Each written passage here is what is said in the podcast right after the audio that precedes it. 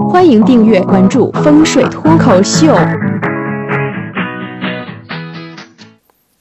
以前呢，我在别的那个音频平台啊，也讲过八字啊，呃，然后呢，上线没多久，我这个八字呢被下架了，被删除了，我就很疑惑，我这就到打电话问那个客服啊，哎，我说我这个音频材料为什么就下架了呢？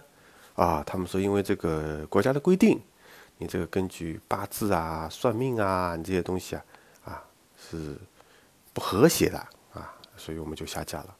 哦，我这个我我我理解，我也表示这个没什么问题。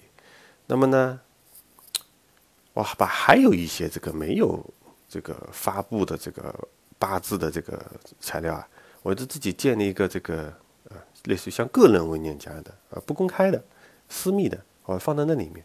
我想自己以后拿出来学习学习，听一听。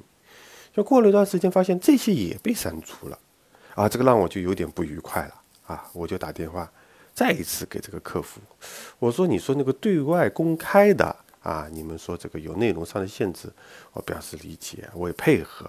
这个对内的呢，你怎么也删呢？啊，那个服务小姐姐啊，她非常客气啊，她说：先生您好，你对外发布的呢，我们称之为外八字；您这对内的呢，我们称之为内八字。”我们希望您呢能够早日进行校正。